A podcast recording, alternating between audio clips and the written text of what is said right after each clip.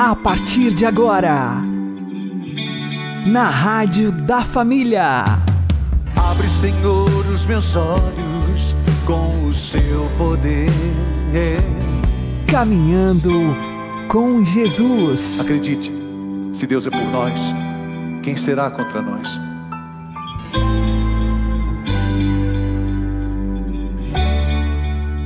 Olá, meu querido irmão e minha querida irmã, ouvintes da Rádio Regional Esperança e também aqueles que nos ouvem pelo YouTube e Spotify.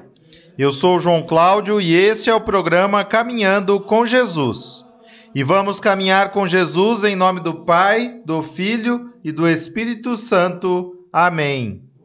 Inspirai, ó Senhor, as nossas ações e ajudai-nos a realizá-las para que em vós comece e para vós termine tudo aquilo que fizermos. Por Cristo Senhor nosso. Amém. Santíssima Virgem Maria, Mãe de Deus, rogai por nós. Castíssimo São José, patrono da Igreja, rogai por nós. Um coração ferido e machucado nos faz voltar ao homem velho. Vamos aprender com o Padre Léo. Se você comparar João 21 com Lucas 5, você vai descobrir que o contexto é absolutamente o mesmo. Uma pesca frustrada, uma noite inteira que não conseguem nada. E depois que Jesus aparece, o milagre da pesca. Da primeira vez, em Lucas 5, a resposta de Pedro, de Tiago, de João foi espetacular. São Lucas diz que eles deixaram tudo. De Tiago e João ainda dizem: deixaram a barca e o Pai e seguiram Jesus. Quanto entusiasmo, quanta alegria. E agora voltaram para Galiléia. Jesus já está ressuscitado. Eles já sabiam que Jesus tinha ressuscitado?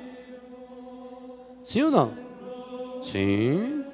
Aí diz o Evangelho que era a terceira vez. Meu Deus do céu. Eles já tinham se encontrado duas vezes com Jesus ressuscitado. Pedro e João já tinham inclusive ido no túmulo. Tinham ouvido o testemunho esplendoroso de Maria Madalena. Tinham ouvido o testemunho maravilhoso dos discípulos de Emaús. Tomé já tinha tocado no lado de Jesus e na chaga de Jesus. Jesus já tinha aparecido no meio deles, capítulo 20, que nós líamos domingo passado desejando-lhes três vezes: a paz esteja com vocês. Recebei o Espírito Santo. Aqueles a quem perdoa os pecados, os pecados serão perdoados. Mas, mesmo depois de tudo isso, faltava uma experiência. E que experiência? A experiência da cura interior. Pedro estava na Judéia quando Jesus morreu, estava na Judéia quando Jesus ressuscitou. Jesus se encontrou com ele, segundo São João, na Judéia, lá no cenáculo. A ideia que nós temos é que essa é a primeira vez que Pedro vai para Galiléia. Tanto que o título na Ave Maria é Aparição na Galiléia. A Judéia é lá em cima, onde está Jerusalém. Galiléia aqui embaixo, onde está o mar de Tiberíades, as, as regiões ali de Caná da Galiléia, da onde era Natanael, de Nazaré, que era muito pertinho dali. É a primeira vez que Pedro volta para Galiléia. Ele e os demais. E no que ele volta para Galiléia, naquele dia, naquela tarde, Pedro toma uma decisão que ele nunca tinha tomado desde o dia que largou aquela rede sem terminar de consertar lá na praia. É a primeira grande recaída de Pedro. Quando chegou na Galileia, quem sabe ao recordar de tudo isso que ele viveu desde que saiu dali para seguir Jesus, Pedro voltou o homem antigo. Tinha uma marca terrível no seu coração, que embora já tivesse sido perdoada por Jesus na hora em que ele olhou para o Senhor e chorou amargamente, já tinha sido absolvida pelo Senhor no sangue derramado na cruz, mas precisava curar o seu coração. Pedro estava com o coração ferido. Então, quando ele chega na Galileia, volta à tona o homem velho. E Pedro diz: ele convidou os apóstolos? Ele fez algum convite? Não. Ele toma uma decisão: qual? Vou pescar. Meu Deus, parece ser tão simples. Mas o que significava Pedro dizer vou pescar? Jesus tinha dito para ele no final da primeira pesca milagrosa: Doravante serás pescador de homens. E ele volta agora a ser pescador de peixe. O coração ferido e machucado, olha o que faz. Faz você voltar ao passado. E o pior, quando a gente tem o coração ferido e machucado, todos os outros que também tiverem o coração ferido e machucado vão nos seguir para o passado. Ao dizer vou pescar, o que esses Maria vão com as outras falaram? Ah, nós também vamos. Agora, quem eram eles? Primeira pergunta: quantos eram? Quantos? Conta aí. Dez. Tem três aí nessa Bíblia que falta na minha. Pedro, Tiago e João, os dois filhos de Zebedeu. Qual é o quarto? Tomé. Qual é o outro? Natanael. Cinco com o nome citado. E dois não citaram o nome. Quem são esses dois que não citaram o nome? Léo e Jonas. Não sabia? Léo e. Como é o seu nome? Esses dois é você e sua mulher. Você e sua sogra. Você e seu sogro. Você e aquela pessoa com a qual você está com o coração ferido e machucado. Você e aquela pessoa horripilante que mora em frente da sua casa. Aquela que você não gosta nem de falar o nome.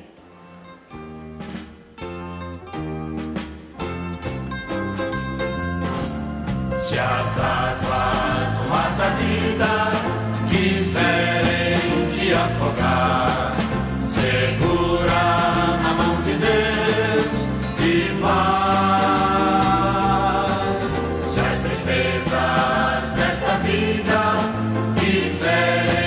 quiserem te sufocar,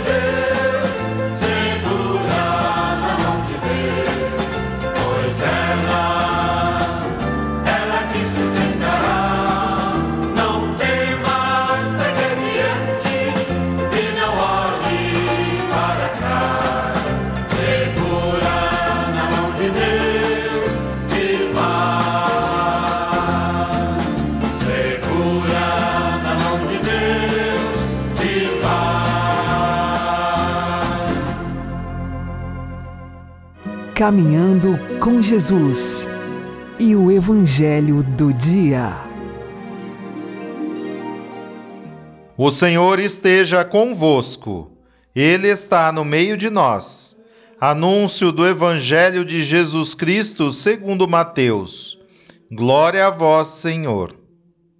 Naquele tempo disse Jesus aos seus discípulos: Ficai atentos, porque não sabeis em que dia virá o Senhor. Compreendei bem isso. Se o dono da casa soubesse a que horas viria o ladrão, certamente vigiaria e não deixaria que a sua casa fosse arrombada. Por isso, também vós ficai preparados, porque na hora em que menos pensais, o filho do homem virá. Qual é o empregado fiel e prudente que o Senhor colocou como responsável pelos demais empregados, para lhes dar alimento na hora certa? Feliz o empregado cujo Senhor o encontrar agindo assim quando voltar. Em verdade vos digo, ele lhe confiará a administração de todos os seus bens. Mas se o empregado mal pensar, meu senhor está demorando, e começar a bater nos companheiros, a comer e a beber com os bêbados, então o senhor desse empregado virá no dia em que ele não espera, e na hora que ele não sabe. Ele o partirá ao meio e lhe imporá a sorte dos hipócritas. Ali haverá choro e ranger de dentes.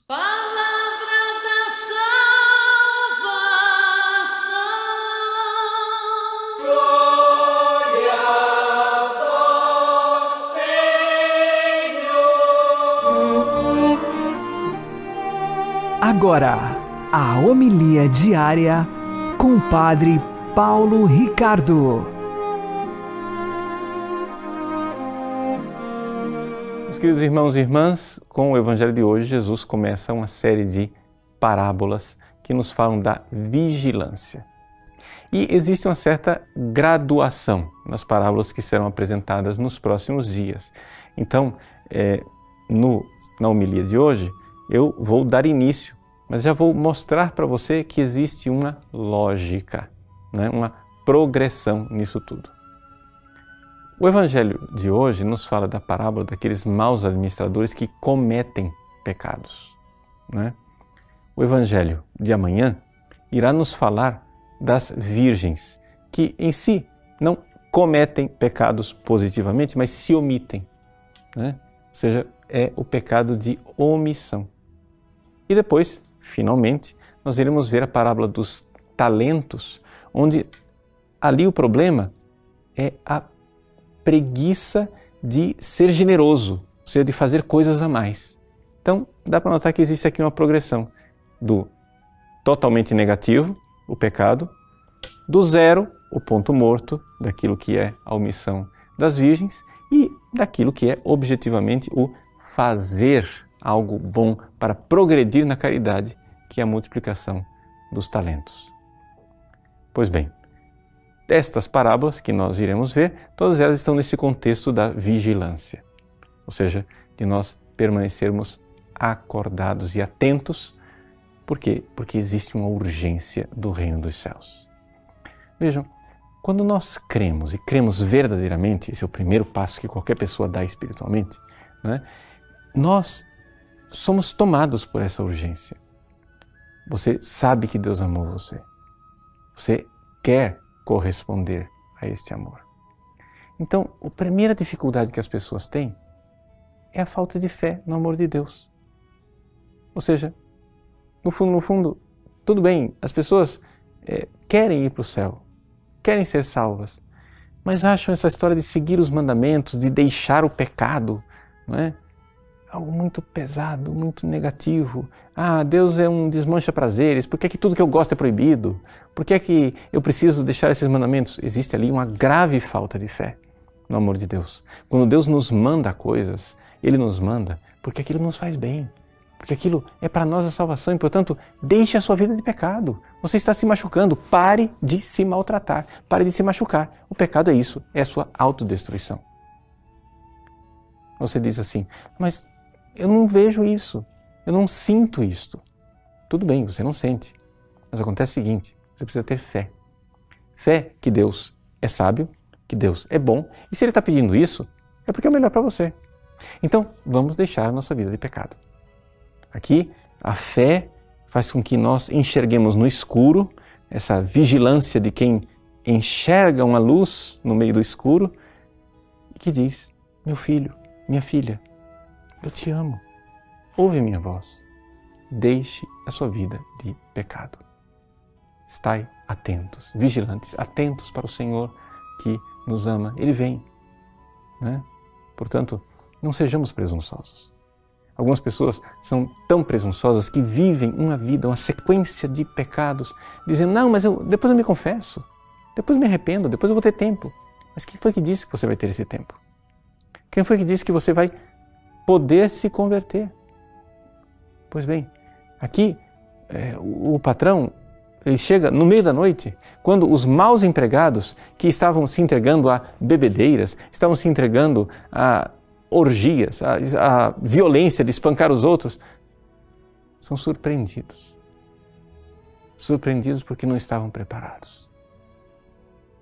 Então, a primeira vigilância que Deus pede de nós é esta: é a vigilância de deixarmos o pecado. Ou seja, pare de pecar. É aquilo que nós poderíamos dizer, né? Realmente, hoje eu não vou mais pecar. Hoje eu não quero mais. Para. Deixa de ofender a Deus.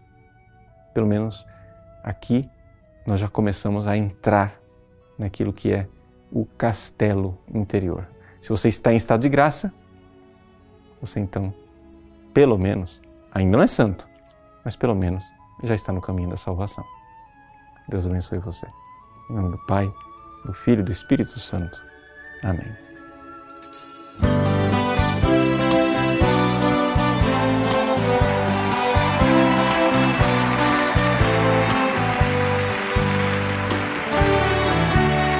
Vigia esperando a aurora, qual noiva esperando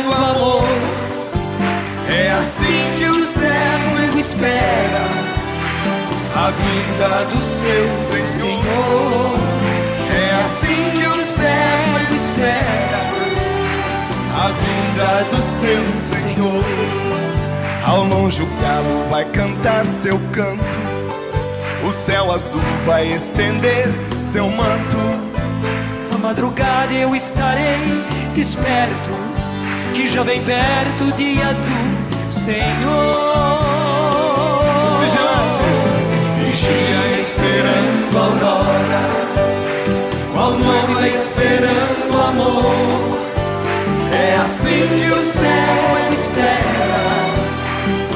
Vinda do seu Senhor. É assim que o céu espera a vinda do seu Senhor. A minha voz vai acordar seu povo, louvando a Deus que faz um mundo novo. Não vou ligar se a madrugada é fria, que um novo dia logo vai chegar. Solta a voz, povo de Deus, vigia esperando a aurora qual noiva esperando amor. É assim que o céu espera a vinda do seu Senhor. É assim que o céu espera a vinda do seu Senhor.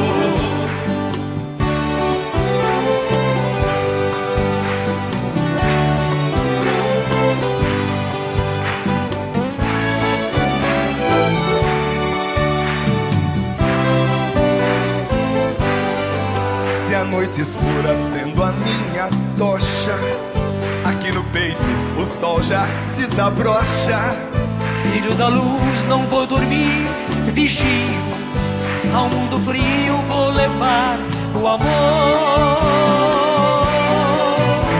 Vigia esperando a aurora,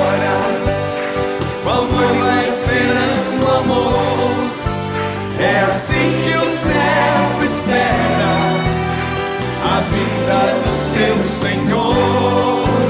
É assim que o servo espera a vinda do seu Senhor.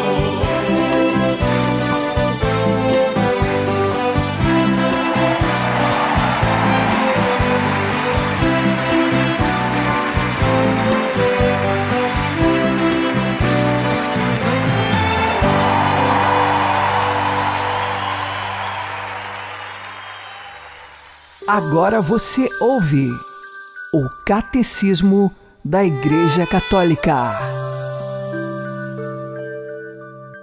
Cada bispo individualmente é o princípio e o fundamento da unidade na sua respectiva igreja particular. Como tal, exerce a sua autoridade pastoral sobre a porção do povo de Deus que lhe foi confiada, assistido pelos presbíteros e diáconos. Mas, como membro do colégio episcopal, cada qual participa na solicitude por todas as igrejas, dever que exerce, antes de mais, governando bem a sua própria igreja como porção da Igreja Universal, contribuindo assim para o bem de todo o corpo místico, que é também o corpo das igrejas. Esta solicitude há de abranger de modo particular os pobres, os perseguidos por causa da fé e ainda os missionários espalhados por toda a terra.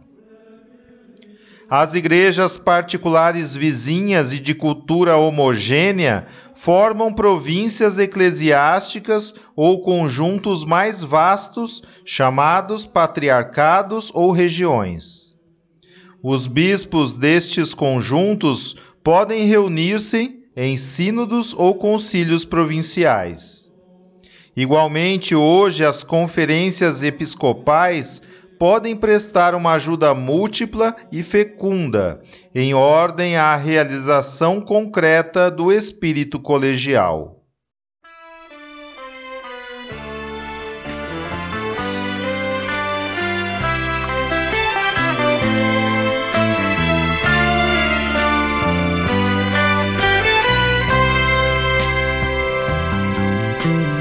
Quero transformar numa canção as juras de amor por ti, meu Deus. Entraste em minha vida, sedutor. Já não sei viver sem teu amor. Tudo te entreguei nada me restou, livre eu fiquei para te amar, meu Deus. Tudo me pediste, nada eu te neguei. Hoje eu sou feliz assim, tenho a ti, meu Deus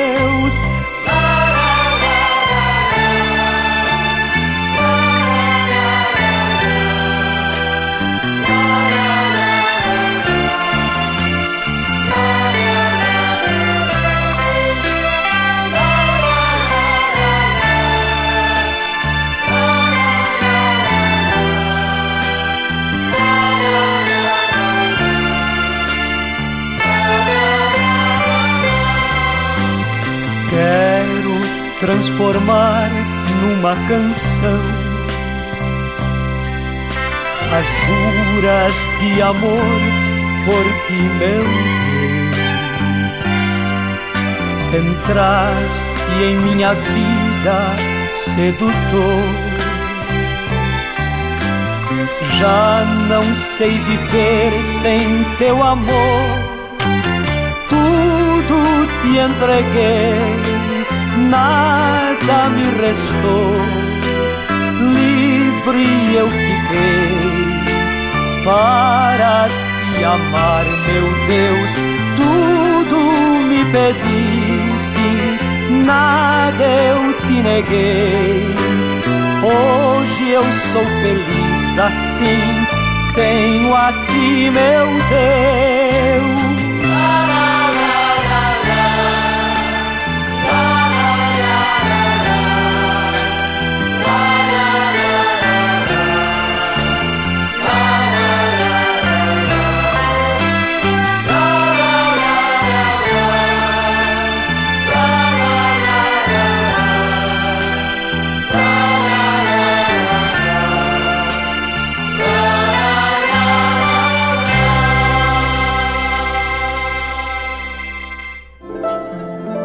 O Santo do Dia, com Padre Alex Nogueira. Neste dia 25 de agosto, nós celebramos São José de Calazans. Ele que nasceu no ano de 1557. Aos 28 anos, ele se tornou sacerdote, mas tinha o desejo interior de uma vida mais recolhida. Ele queria ser um eremita, ou seja, uma pessoa afastada do mundo que se dedica à contemplação e à meditação numa vida profunda de oração. Porém, os superiores de São José o mandaram para uma paróquia. Mais tarde, ele se tornou um assessor como teólogo de um cardeal e foi para Roma. E assim, nesse trabalho, junto às pessoas e às comunidades, São José percebeu que havia muitos que eram pobres e não tinham condições de pagar o ensino de professores para os seus filhos. E assim, São José fundou uma congregação chamada de Clérigos Regulares das Pias Escolas, uma congregação com o objetivo da educação das crianças pobres. E todos os que ingressavam nesta congregação tinham que fazer, além dos três votos normais, que era pobreza, obediência e castidade, também faziam um quarto voto, que era de sempre educar de maneira livre e de graça as crianças pobres. E diante disso, a congregação cresceu, muitas escolas foram abertas, mas uma calúnia sobreveio a São José Calazans. E esta calúnia fez com que sua congregação fosse rebaixada a quase um nível de ser suprimida. São José, caluniado, sofreu com paciência. Há muitas pessoas que na vida também passam essa experiência de São José, mas que na paciência e na perseverança em Deus permanecem fiéis e São José, ao invés de ficar com raiva, esbravejar e dizer que é uma injustiça com ele, São José permaneceu fiel, em oração, perseverante. E no final de tudo, é reconhecido que havia esta calúnia, se percebe que São José era inocente e a congregação é novamente reconhecida. Ele faleceu com 90 anos de idade no ano de 1648. Peçamos hoje a intercessão de São José para que as nossas crianças, adolescentes e jovens sejam educados sempre no caminho da verdade e da virtude. São José de Calazans, rogai por nós. Abençoe-vos, Deus Todo-Poderoso, Pai e Filho e Espírito Santo. Amém. Fique na paz e na alegria que vem de Jesus.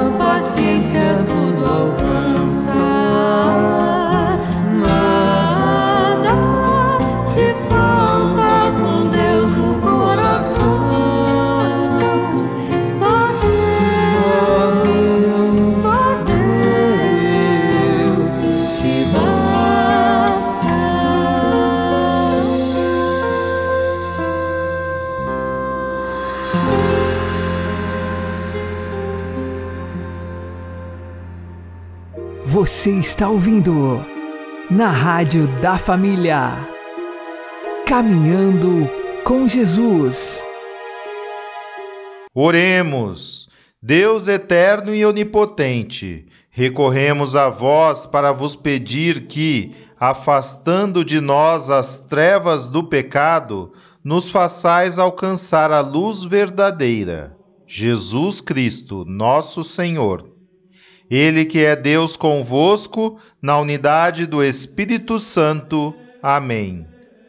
O Senhor nos abençoe, nos livre de todo mal e nos conduza à vida eterna. Amém. E que Maria e José nos conduzam pelas mãos para que continuemos caminhando com Jesus.